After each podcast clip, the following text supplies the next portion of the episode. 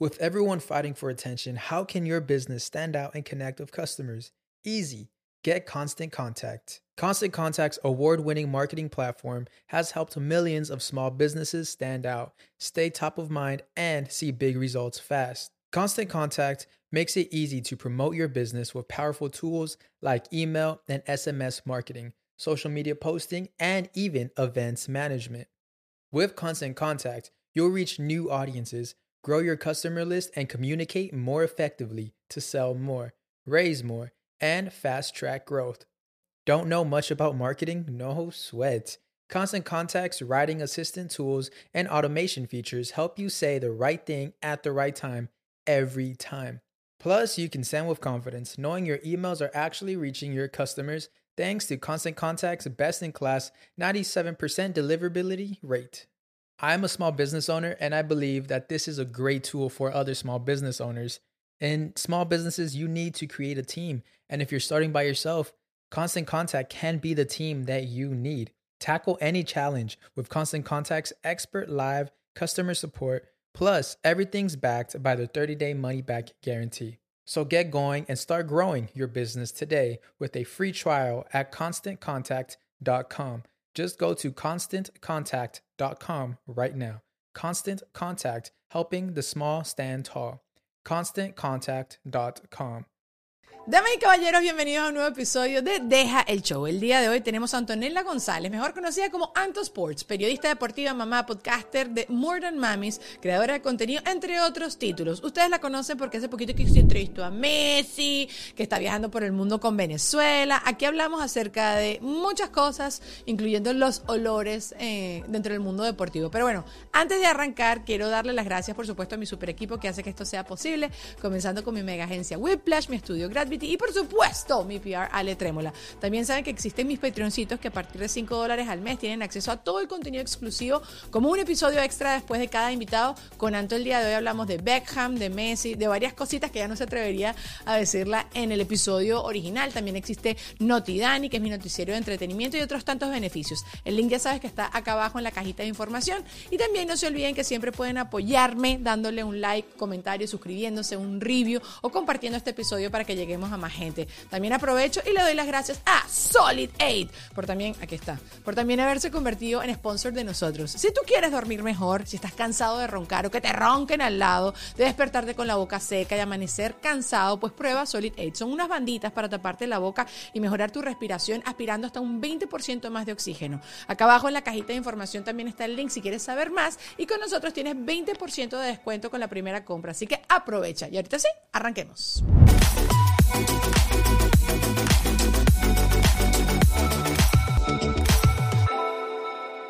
Qué bolas. qué bonito empezar un podcast así. Pero qué increíble la cantidad de plata que se gastan los papás también en tonterías. Estábamos hablando de que Anto fue a un bautizo bellísimo este fin de semana y una cosa bella y una cosa así. Pero, ajá, por ejemplo, tú fuiste a esta celebración y tú que ya tienes más experiencia en todo esto, ¿cuánto se puede haber gastado una persona en una celebración así? Una persona sin intercambio y sin lo que es ser como ese influencer. Influencer. Exactamente. Agreement, pues yo creo que unos 20 mil dólares. ¿Qué? Sí. Sacando aquí las cuentas por debajito. Ojo, yo no me quejo. Yo bebo y como gratis Claro, y disfruto claro, claro. y bailo, ya que estoy enratonada y me encanta. Pero yo creo que una persona que no tenga tal vez los privilegios de tener muchas cosas en colaboración se gastaría unos 20 mil. Tú estás loco.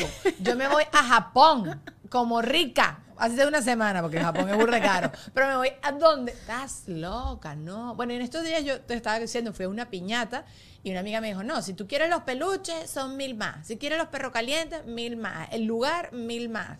Y se No, y te montó- cobran por persona además, Por por, niño. O sea, cuando vas a una fiesta que haces en un parque indoor, por lo menos yo le celebré el cumpleaños a Diego, y es, bueno, tienes capacidad 60 personas. Si va la persona número 61, porque te hacen un conteo, o sea, las mías eran 70, pero llegué papás a también 90. cuenta. Papá, bebé, recién nacido, O sea, que es injusto, pero cada persona cuesta. Entonces después se molestan porque uno no invita a una fiesta de niños a los adultos que no tienen niños y dice, ¿por qué no me invitaste? Yo digo, brother, porque hay un conteo y porque la fiesta del niño. Porque cuestas plata.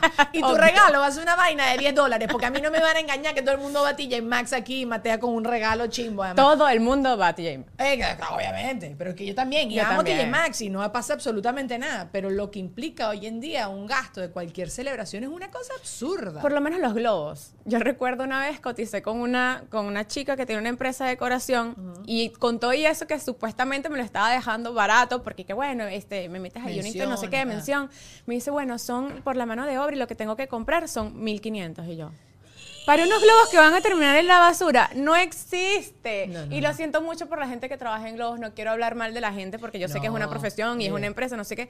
Pero yo, yo, para unos globos que van a terminar en el mar podridos y dañando nuestro medio ambiente, pues Estoy de acuerdo. no, no, Sí a todo. no lo gastaría. Cierto. A ver, se ve bellísimo y quien lo haga, los queremos y qué chévere. Y yo, es que lo que dices tú, lo disfruto y me quiero tomar la foto con tus globos. Pero yo, para mí es que invertir esa cantidad de plata, no lo sé. O sea, creo que cuando nosotros éramos pequeñas y nos hacían un tipo de celebración así, creo que, por ejemplo, cuando nos hicieron el bautizo, ponte, chama, los regalos que te podían dar con de oro Obvio. eran otra cosa. Hoy en día te dan como unos zarcillos que se te van por detrás de la oreja, ¿sabes? Que el huequito está más grande y se te va para atrás de la oreja porque está todo muy caro. Demasiado O sea, si tú tratas de comprar, es que fui hace poquito un bautizo, tratas de comprar unos aretes chiquititos, así de oro, una cosa que tú eres invitado, pues tú no eres padrino, madrina, nada de eso. Que por cierto, me convertí en madrina del nuevo bebé del que te estaba hablando, Rafa. Eso. Y hay que, ajá, eso, eso, pero entonces mi esposo se preocupa, eso no va.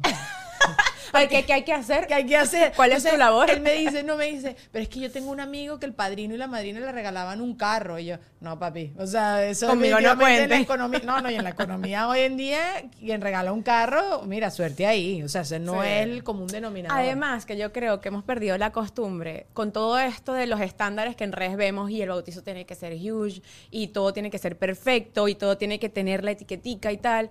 Uno va como que, wow, si esta persona lo hizo, porque yo no, es así como que te va a gustar porque es tan bonito que tú dices, yo también Ay, lo sí. quiero hacer. Todo para la foto. Pero entonces después vamos perdiendo realmente la importancia de lo que, te- que es tener un padrino o una madrina. ¿Y qué es lo importante? Que esté ahí, que te ayude en la educación, que sirva de niñera. Ay, no, Antonella, no me ponga presión. No me ponga presión. Aparte que yo hice el curso para, o sea, yo, tengo, yo soy madrina de Annette, que es mi sobrina, y soy madrina de Diego, que es el hijo de una amiga, y ahorita voy a ser madrina de Rafa. Y cuando hice el curso, porque por el de Venezuela no hice curso, pero para cuando hice el curso del de acá, Que es un día, ¿no? Que es un día, sí. Sí. sí, sí, en la iglesia. Porque también, ya yo creo que la iglesia en eso ha modernizado y ajustado. Ahí no, mira, un mes, no, no, mira, un No, y además vas a bautizar y la iglesia son y que bueno, te vas a tener dólares. que dar una donación de 400 y yo que hago.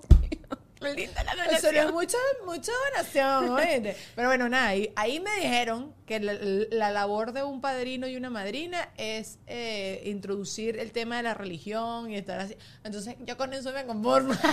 Mira, toma, lo este Padre. Nuestro. Toma esta menos, Biblia, amigo. Más o menos, sí, suerte. Yo le doy la lectura. Yo le doy Pero sabes que tú eres la niñera número uno, ¿no? Estás O clara sea, en eso. Mira, como, como soy madrina de Annette, que es mi sobrina, y voy a ser madrina de, de Rafa, que acaba de nacer, y también es mi sobrino, es de, o sea, de cajón. Norel es mi amiga, que lo voy a decir acá, no me importa. ¿Tú conoces a Nore o la conociste en algún momento? Puede ser. Éramos como el grupito. Es que antes y yo, de hace añales, 1500 años, pero bueno, yo creo que yo me mudé acá más que cuando tú estabas empezando a salir con Vic.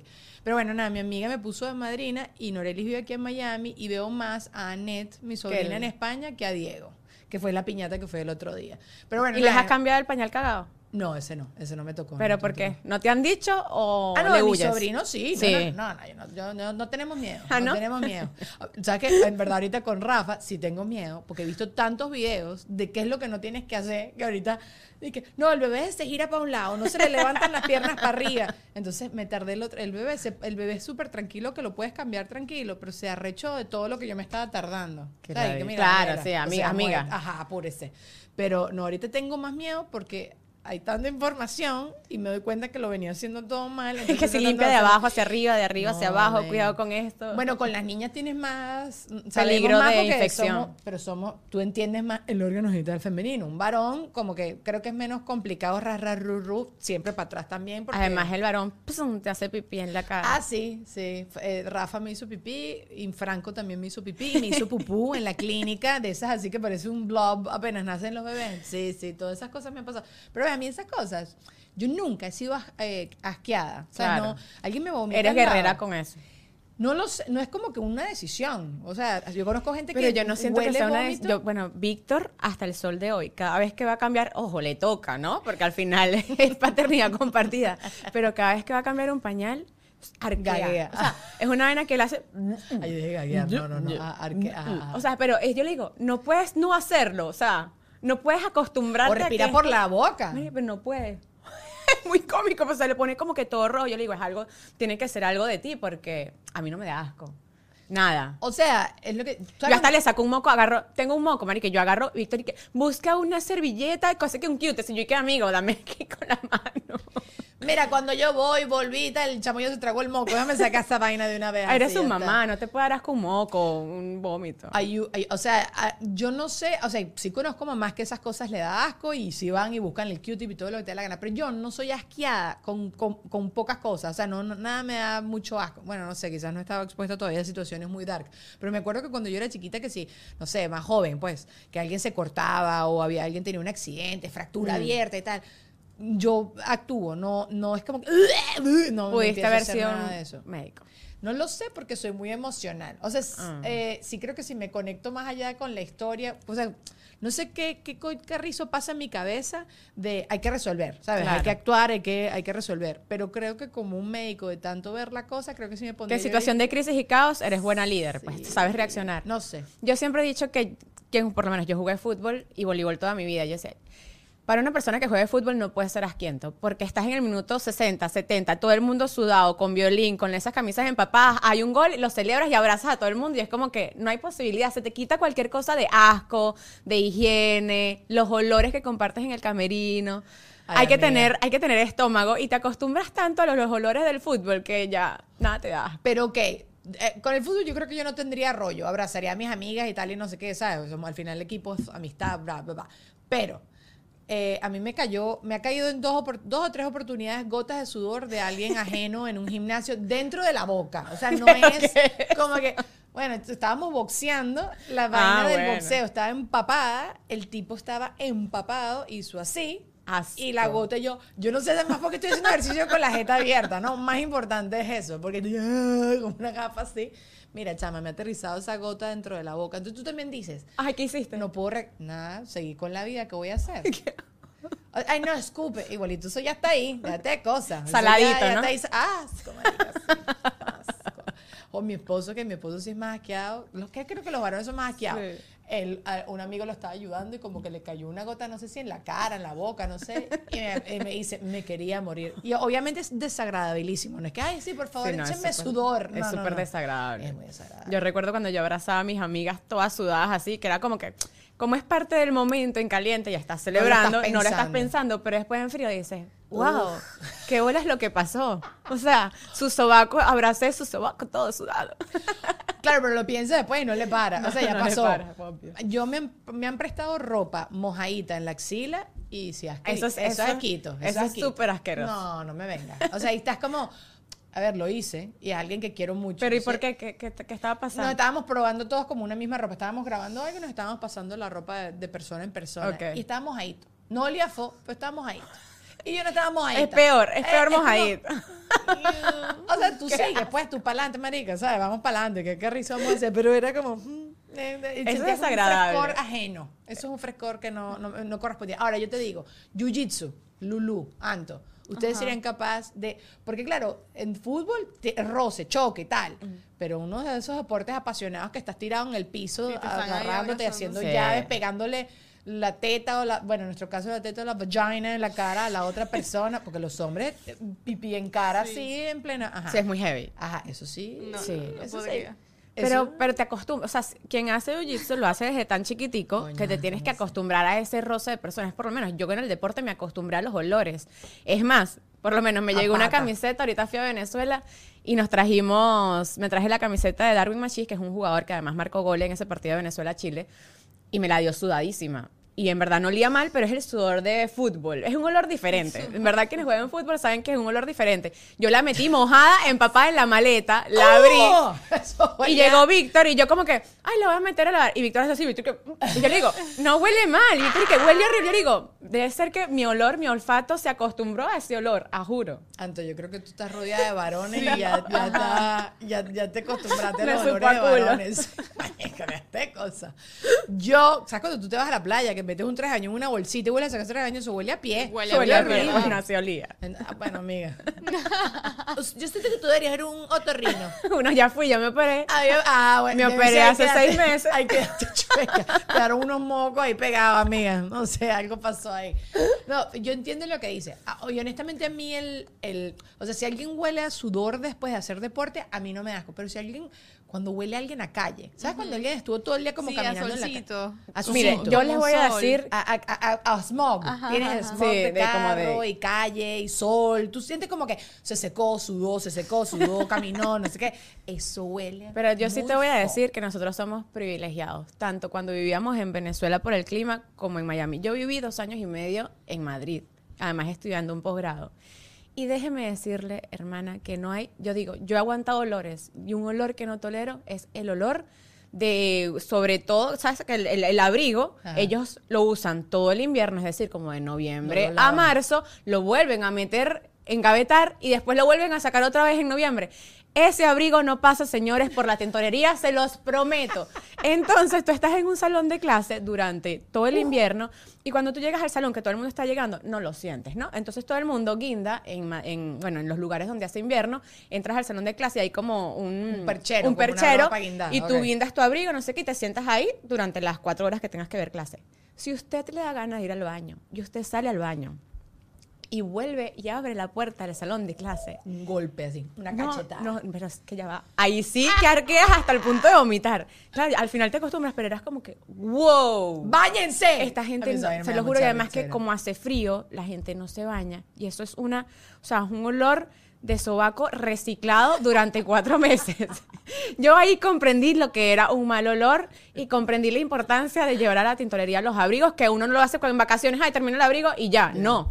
Es demasiado importante llevarlo a la tintorería porque ese olor es muy Y heavy. eso se queda ahí, eso se y peor, eso se contagia. La gente- el tufo se contagia. A mí quien me diga lo contrario es mentira. O sea, tú estás mucho tiempo al lado de alguien que huele fo, ya llega un punto que tú te acostumbras al olor fo y tú de Se repente contagia. después llegas y tu, tu ropa huele fo. Así que Sí se contagia, sí se contagia. Pero en defensa de toda la gente de Europa, ya los desodorantes son chimbos. Los desodorantes son como estas cosas que no- estas cosas que uno se pone en la axila, ¿no? Son estas- le ponen ingredientes que no, no tienen el antitranspirante. Entonces, al tú no tener antitranspirante, es muy fácil que se te, se te haga tufillo con esa bacteria. Y como dices tú, no te lavas bien, que esa es la otra. Uno no se lava bien la axila. Esa es la, tú por- te echaste jabón así y ya está. Eso no te quitó la bacteria que tienes ahí pega.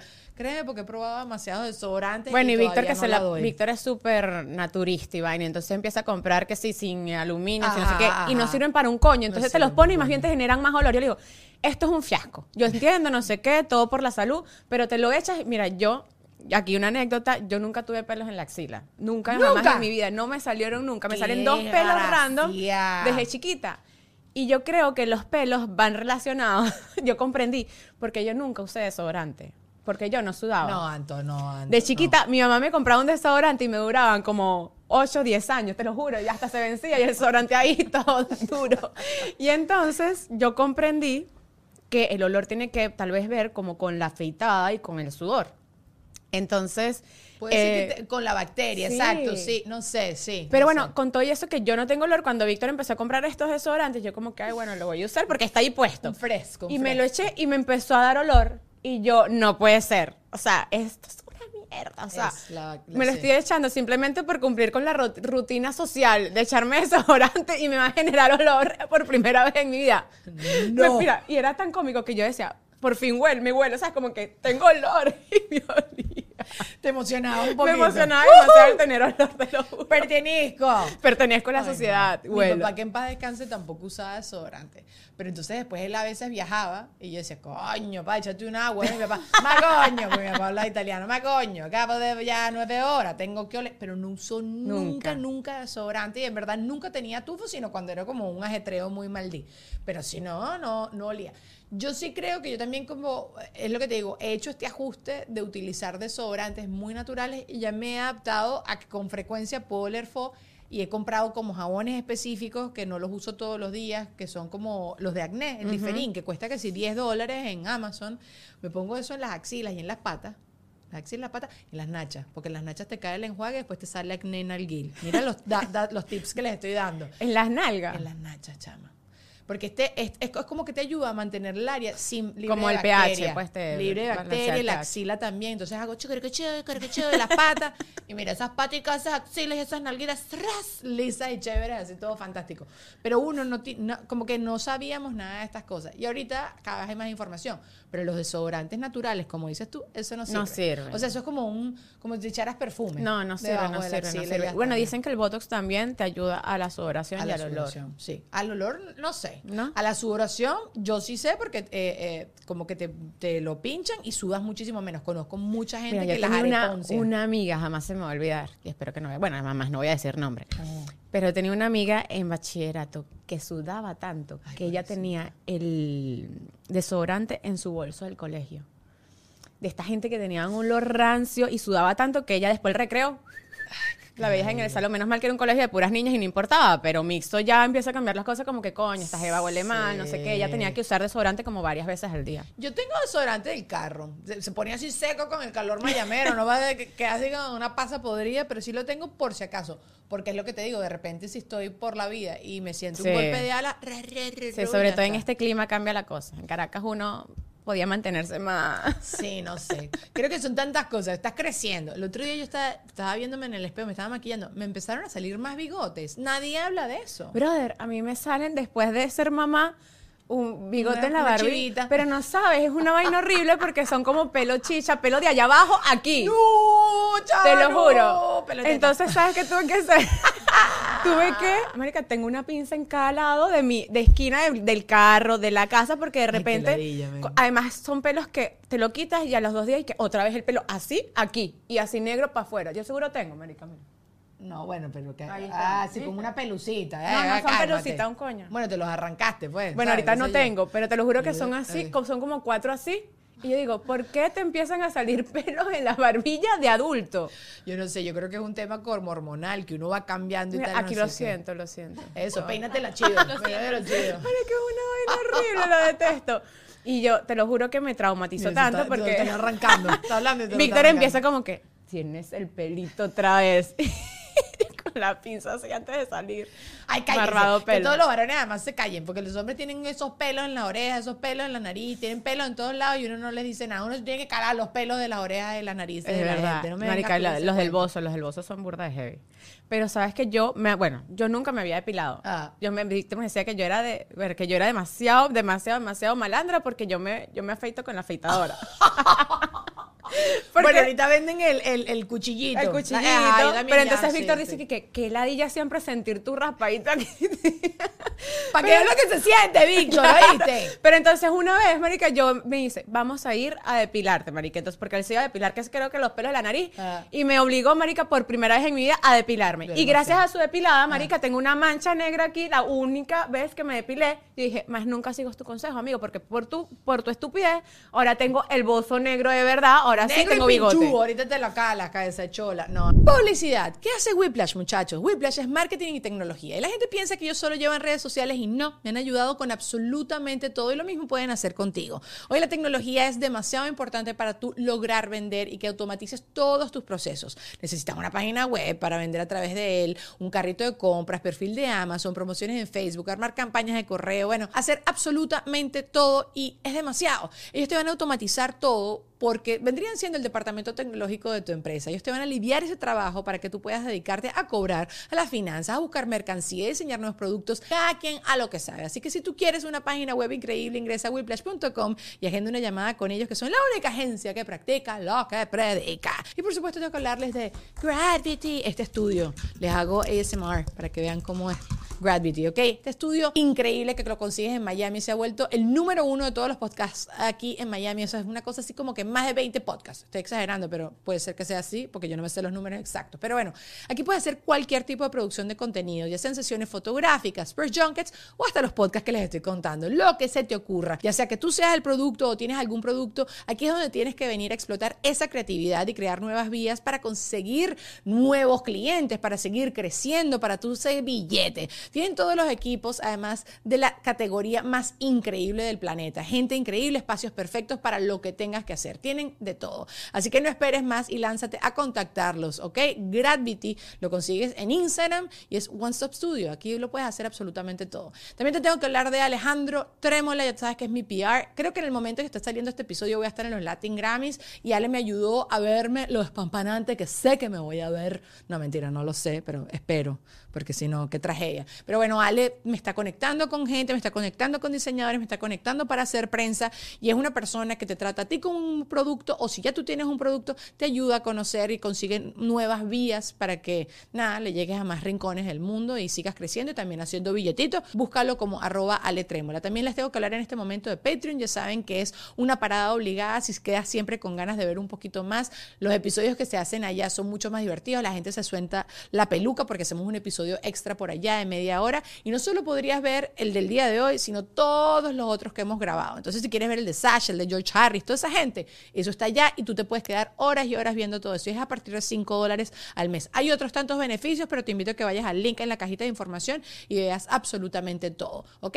Te quiero, gracias por estar acá. No te olvides de darle like, de suscribirte, de compartir, todas esas cosas que tú puedes hacer para que este producto siga creciendo. Te mando un beso y seguimos. No, no, no, eso es mucho trabajo. A mí me yo lloraba, a mí cuando me Duele el hilo, burda. las cejas y en la- el bozo, vaina- O sea, hay cosas que me duelen menos y hay cosas que me duelen más. De ahorita de grande, cuando me hacen la- las uñas de los pies, que te lijan a veces la pata, Ujú. no puedo. Ay, me da risa, ¿no? Ajá, pero yo Claro. antes no era así. o sea, como que me, me están pasando unas cosas que yo digo, pero yo no era La así. adultez. No, ven, yo iba haciendo ejercicio, me chirriaban las rodillas cada vez que me agachaba. Y sin peso, porque tú me dices, bueno, Ania, estás cargando demasiado peso. No, era cuando te agachabas para agarrar Mira, aire. el almanaque no juega, no juega en vano de pana. Uno Hay va sintiendo unas cosas que tú dices, ojo aquí.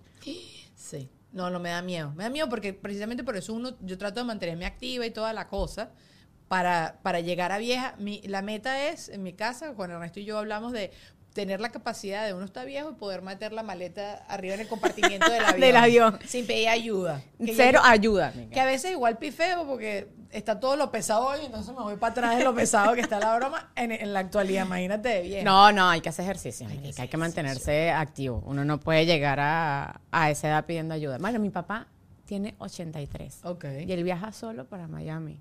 Y monta su Y maletica monta solo. su Toma, maleta. sé qué hacer. Yo solamente le pido la silla de rueda y se la pido porque me dice, yo no voy a hacer esa cola en migración. Ponme la silleta de rueda para que me pasen por la, por la, por la, por la, por la parte rápida. Es que las filas ahorita de inmigración, está un medio viaje ahí. Si Bueno. viniste por dos días, estuviste medio viaje ahí. Yo soy mal pobre, siempre le he dicho, yo tengo TSA pre-check, Ajá, yo también. Global Entry Eso no es mal pobre. estás y. Clear. Yo Eso tengo todo. Yo para evitar la fila, el. Clear, yo tengo todo, todos los juguetes, porque ahora todo el mundo se enteró de lo, de lo del TSA pre-check.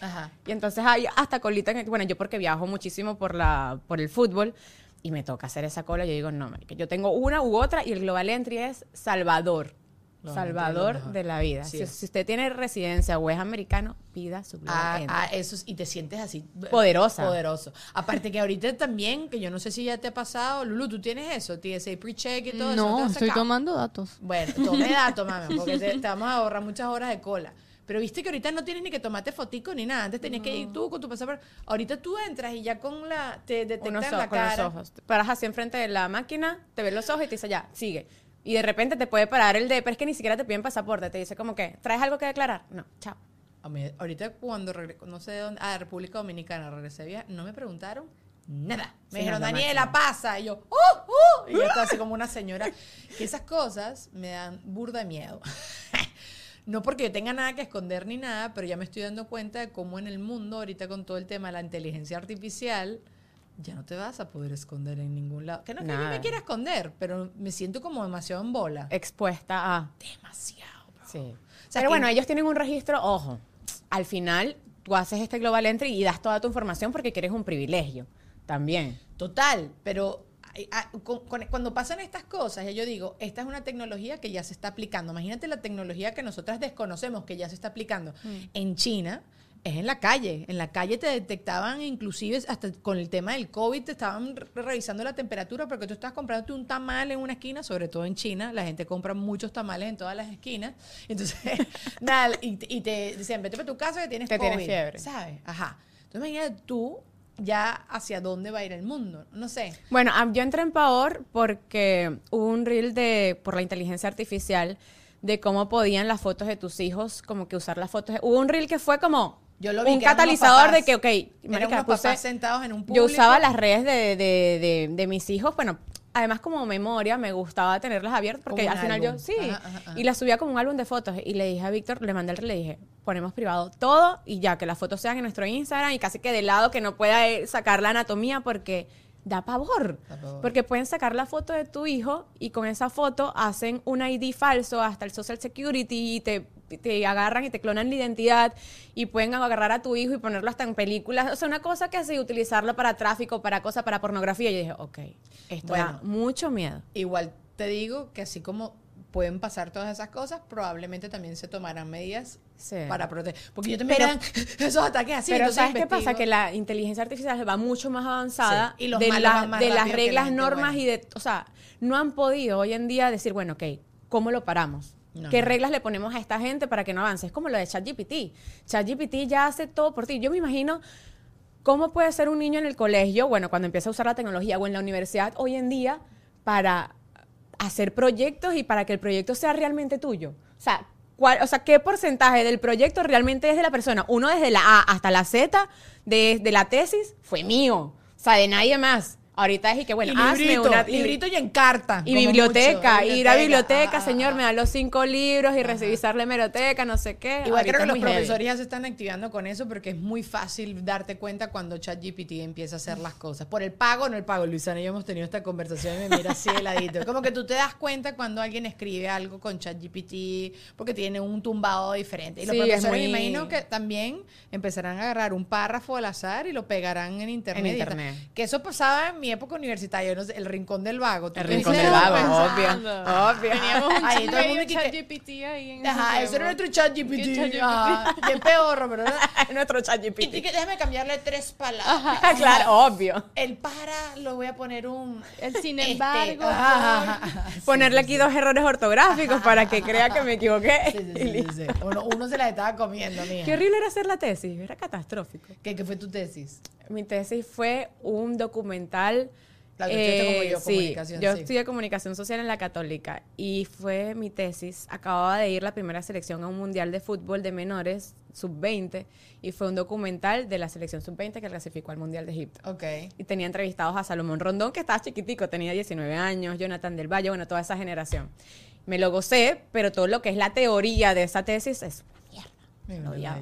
mi tesis también fue, pero lo mío fue un cortometraje. y Fue, o sea, sí me lo divertí, sí me divertí muchísimo, pero me acuerdo el día antes de la defensa de tesis no dormimos nada porque no me acuerdo que Carrizo, como que tú dices, no, estamos organizadísimos, estamos planeando todo. Mentira, siempre todo el mundo está corriendo a última hora. No, y además, está. ¿para qué servía poner la cita bibliográfica? Apellido, coma, eh, inicial del nombre, fecha, el título en cursiva, punto, año del libro. Y tú decías, esto es una pérdida de ¿Tú tiempo no te fatal. acuerdas en el colegio cuando te enseñaron a hacer como una ficha de biblioteca? Obvio que era la ficha, así, ¿no? qué vaina tan estúpida. Porque si uno quiere estudiar para trabajar en una biblioteca o entender cómo funciona una biblioteca, ¿entiendes? Algo así, vas y lo estudias. ¿Por qué me estás enseñando? Hay unas cosas de cultura general que no lo mi cerebro no lo procesa. O sea, como que en estos días estaba hablando mucho con mi esposo de de los millonarios cómo están educando a sus hijos, que los tipos están fundando sus propios colegios Sí. para que mm, trabajen todos los, eh, vaina, vayan todos sus hijos, pues, y todos sus hijos se conozcan entre ellos, sean Claro. educados por la gente más dura del mundo y tal, y no sé qué.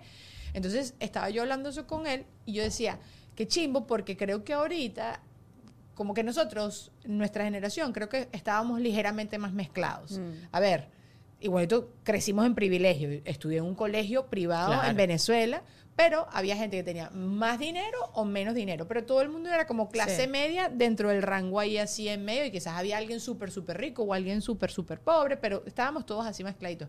Ahorita creo que la cosa va a estar como muchísimo más segmentada.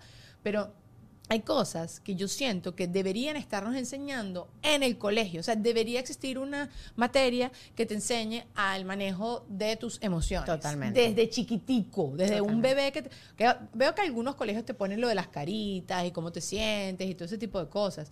Pero tú entender más el proceso de pensamiento. Yo tuve una materia, mi colegio sí en eso avanzadísimo. Te estoy hablando hace 1500 años, el Santiago de León, teníamos una materia que se llamaba procesos de pensamiento que lo, hicimos, lo hacíamos en bachillerato.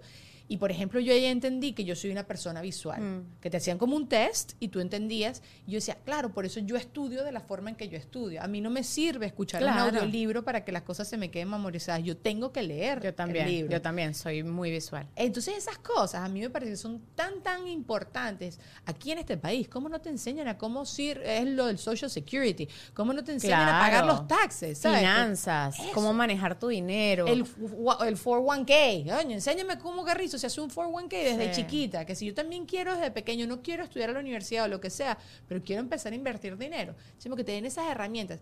Y que me imagino que a estar existiendo colegios o cursos o cosas así que uno puede meter a los chamos a hacer eso. Sí, o, o como uno no tuvo esas herramientas también, yo creo que patentadas desde el- la niñez, Yeah. Yo siento que para nuestros hijos es demasiado importante. Entonces, uno, si no lo enseñan en el colegio, uno por lo menos les habla o los educa. Yo por lo menos con Diego tengo una alcancía. Y yo le explico, mira, tienes que guardar así y me acompaña al banco y le digo, mira, así es que hacemos un depósito, esto es un cheque porque en el cheque le pagan a mamá y este cheque va al banco. O sea, es como que tratar de explicarle que el dinero vale, que tienes que guardarlo, porque para mí, bueno, y yo no sé si a ti te pasó cuando llegaste aquí, llegas a un territorio desconocido que dices, que es esta vaina? Me regreso a mi, pa- a mi país ¿Qué- caminando. ¿Qué porque es un social? ¿Qué es en pedirte, pedir la o sea, W9 y te regresan la 1099 y la W de esto y no sé qué y la W2 y entonces... un no. lease. Cuando tú dices, tú dices, un lease, ¿qué es eso? Es como un alquiler de carros, pero lo estás comprando, pero lo estás pagando y tú. ¿Ah? Lo estás pagando, pero no es tuyo, pero es, Ajá. tuyo, pero es tuyo durante este tiempo. Pero después lo tienes que devolver y entonces perdiste todo tu real. Y antes que tú te montes en ese en esa mula, o sea, que es, es tan espectacular y tan importante tú entender en qué mula te estás metiendo. Obvio. Porque también veo todo el mundo que llega para acá y dice, puedo tener el carro que me dé la gana y se endeudan y se meten en un carro que te gastas dos mil dólares al mes pagando el hijo, lo que sea. Y es una locurita, pues. Ahorita aquí en Total. Miami tú no puedes hacer esas cosas. Pero no sé si, como que siento que todas esas cosas tienen que cambiar, pero no joda. Llevan tratando de cambiar todo el sistema educativo en el mundo desde 1933 y todavía no les han Y no lo van a hacer, y no lo van a hacer. O sea, yo creo que hay muchas cosas que van a partir de los padres. Eso de la salud emocional, de hablarle a los hijos, de cuidar las emociones, de validarlas, de cómo se sienten, de que hablen acerca de la depresión. A mí sí me gusta que hay muchos hoy en día documentales y series que te ayudan como que al joven a reflexionar y a, y a buscar ayuda. Claro. Porque eso es lo que es, buscar ayuda, que el niño hable. Entonces, claro, también como papá tienes que lograr lo que decías tú. Hay tanta información como papás que tú dices, ¿cómo lo, o sea, ¿cómo lo estoy haciendo? ¿O cómo lo haré con tanta información? No, no es demasiado jodido. demasiado jodido. Pero dentro de esa información yo creo que hay que ser muy cercanos a nuestros hijos. Yo sigo, bueno, y me encanta, vamos con Ale, es una psicóloga venezolana que se encarga también como que de, de la psicología de los niños y me encanta porque ella no dice crianza respetuosa, sino crianza consciente Ok. que me encanta porque es completamente distinto. O sea, es criar conscientemente de acuerdo a los recursos que tenga y al manejo de las emociones de los niños, pero no significa que tenga que ser la crianza respetuosa de que valido todo, no te pongo límites y entonces eres un malcriado de mierda, porque eso es lo que pasa muchas veces cuando dejamos que nuestros hijos hagan y deshagan por la vida. Entonces, este, todos estos recursos sirven a los padres hoy en día para, por lo menos, formarlos más capaces de que en la adolescencia, cuando sean adultos, pues tengan tal vez un balance mucho más arrecho que lo que nosotros tuvimos. Bueno, no sé. Yo te estaba diciendo, me salen demasiados videos de, de- de paternidad y maternidad. Se los mando a mi cuñada y a mi hermana. Y es, es demasiado. O sea, como que ayer, ayer, hay algo que yo no quiero hacer nunca. Nunca. Y le digo a mi esposo, por favor, tú ayúdame a mejorar esto. El tema de la manipulación. En mi familia existe mucho eso. Y no a mal, sino como que, ay, no te vas a comer todo eso yo que estuve Claro. cocinando todo el día. ¡Uy! Entonces, hoy en mal. día de grande lo entiendo. Yo de chiquita ni me enteré. Y mi familia también era lo que yo, hicieron lo mejor que podían con lo que tenían. Ayer se lo hice a mi sobrino. ¿Me vas a dejar tú limpiar esta mesa sola? Bueno, no importa. y mi esposo pelándome los ojos y me hace así. Y yo, ¡ah! Y después me siento mal más o menos durante 24 horas. Porque Son no patrones sé- inconscientes aprendidos. Qué bolas. Claro, pero escucha, o sea, algo así tan tonto que yo estoy tan empeñada que no lo quiero hacer. Entiendo que Daniela no todos los días lo va a hacer bien y tal, no sé qué, pero que son tantas cosas, son muchas cosas, muchas cosas que uno no quiere repetir, pero entonces al tú hacer, a tú hacer este cambio para no repetirlo, le vas a igual a generar otro Obvio, daño por otro lado. obvio, Entonces, bueno, conclusión que siempre tengo con esto, de alguna forma u otra la vas a cagar. No, y al final uno es el mejor para, o sea, al final yo siento que yo por lo menos soy, fui privilegiada y siempre lo digo de que tuve una niñez feliz, no perfecta, pero feliz. Claro. Y de acuerdo a eso, pues puedo educar de la manera que a mí me parece que fue la mejor. mejor para mí, Sí. con sus aciertos y desaciertos, pero al final yo siento que hoy en día, pues vivo con orgullo todo lo que hice y soy lo que yo soy gracias a esa infancia que fue feliz. No fue perfecta, pero fue muy feliz. Sí. Y yo siempre le digo, por lo menos cuando Víctor y yo estamos en el carro o discutimos, no sé qué, yo le digo, hay muchas cosas que tal vez no comprendemos, pero que los niños no deberían ver. O sea, por lo menos yo a mi papá y mi mamá nunca los vi y pudo haber pasado, pero nunca los vi agarrándose por los pelos o en una discusión fuerte. Muy heavy, sí. Y no me causó un trauma porque nunca lo vi. Y por eso yo creo que hoy en día soy una persona que no le gusta el conflicto, no soy violenta porque yo nunca lo vi en mi casa. Entonces, qué importante es esos patrones como, no, es que el niño se cuenta. No, sí se da cuenta. El ejemplo, papi, el ejemplo. Si tú haces ejercicio, tus chamos van a hacer ejercicio. Tú Total. comes sano, tus chamos van a comer sano. Es así y no hay nada que hacer. Mira, ya se nos va acabando el tiempo. Eh, Víctor ronca. ¿O tú No. roncas? Ay, esa- esa ese cuarto en silencio. Yo no tengo ese privilegio. Víctor solo ronca cuando está borracho. bebió, claro. Pero es una, eso sí es, o sea, de Es no normal. roncar pasa a que tú dices y que Una locomotora. pero, pero durí, que yo lo muevo, o sea, le hago así como que hey, hey, hey. y, y lo para, porque Juan Ernesto. No, no, "Hey, hey, hey", no, lo para entonces, dos minutos dos que se minutos. mueve y otra vez empieza y que, Aña la madre. que tú Bueno. dices que se va a morir, ¿sabes? Ese que es como Sí. Le empieza Bueno, te digo todo esto porque tengo unos tapecitos de Solid 8 que te lo pones en la boca para que la gente no solo respire mejor por la nariz, tú que te tenemos que arreglar un poco ese olfato. Respiras un 20% más por la nariz porque nosotros tendemos mucho que cuando estamos acostados respiramos por la boca. Ayuda a que tu pareja o tu pareja no ronque, amaneces mucho mejor, o sea, amaneces sin la boca seca, sin todo eso. Tiene un pocotón de beneficios y con la primera compra tienes 20% de descuento allá abajo con un, un ¿qué? Un Ajá. código que les estamos Lo voy a meter en el kit de ajá. emergencia de Víctor. Hágale.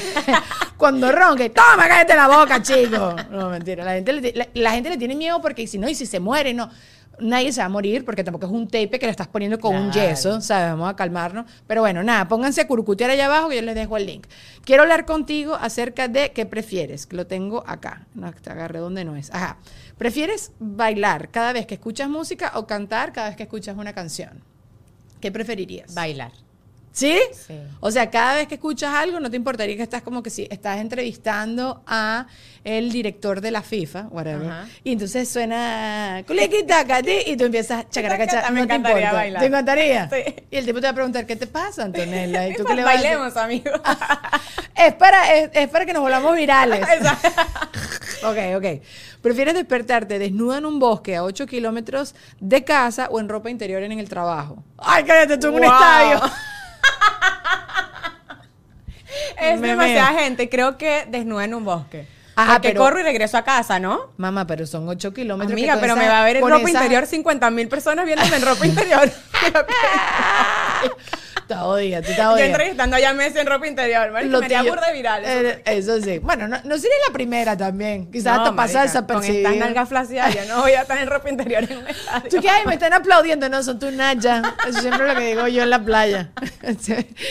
hay que caminar Las nalgas ahí suavecito. pegando. Eh, no, los aplauso. mulos, los mulos de la sala entrepierna, Ay, marica. No hay nada marica. más horrible que el roce entrepierna. ¿Tú sufres Cuando- de eso? No, cuando, yo- bueno, Yo sí, sufro yo porque toda que- la vida.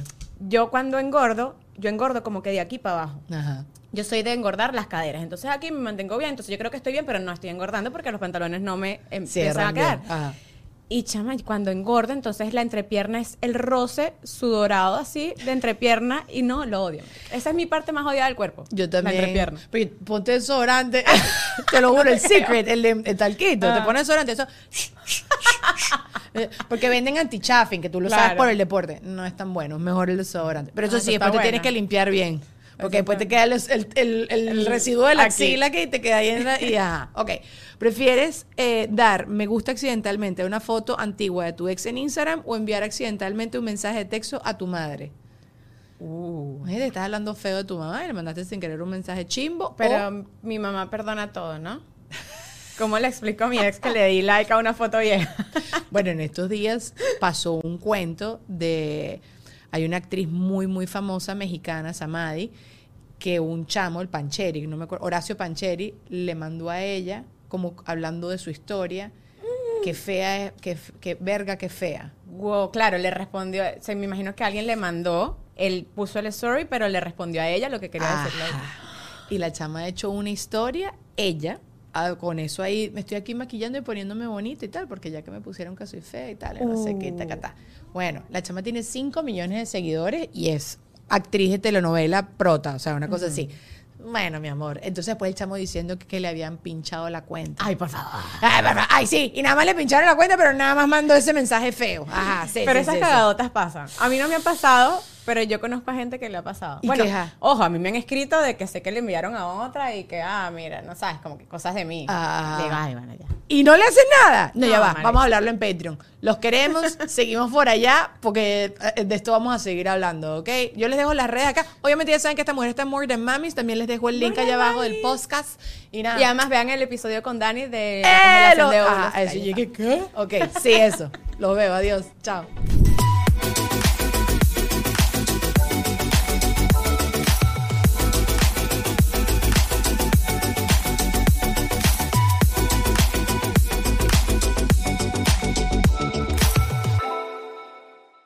With everyone fighting for attention, how can your business stand out and connect with customers? Easy. Get Constant Contact. Constant Contact's award winning marketing platform has helped millions of small businesses stand out, stay top of mind, and see big results fast. Constant Contact makes it easy to promote your business with powerful tools like email and SMS marketing, social media posting, and even events management. With Constant Contact, you'll reach new audiences, grow your customer list, and communicate more effectively to sell more, raise more, and fast track growth.